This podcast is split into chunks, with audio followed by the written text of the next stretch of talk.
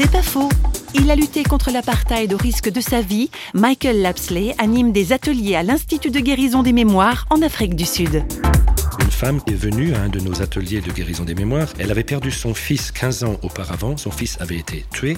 Elle est arrivée et j'ai tout de suite remarqué une certaine laideur, des, des traits laids sur son visage. Sa vie s'était arrêtée au moment de la mort de son fils et elle avait le sentiment qu'elle lui devait ça à son fils de maintenir cette colère au fond d'elle. Je lui ai demandé qu'est-ce que votre fils aurait voulu pour vous? Comment votre fils aurait voulu que vous réagissiez? Et peu à peu, elle a laissé reposer ses sentiments elle n'a pas oublié, mais elle a laissé reposer et reposer aussi son fils. Et vers la fin de l'atelier, j'ai vu un changement. Ses traits avaient changé. Elle n'était plus prisonnière de ce passé et elle était carrément radieuse.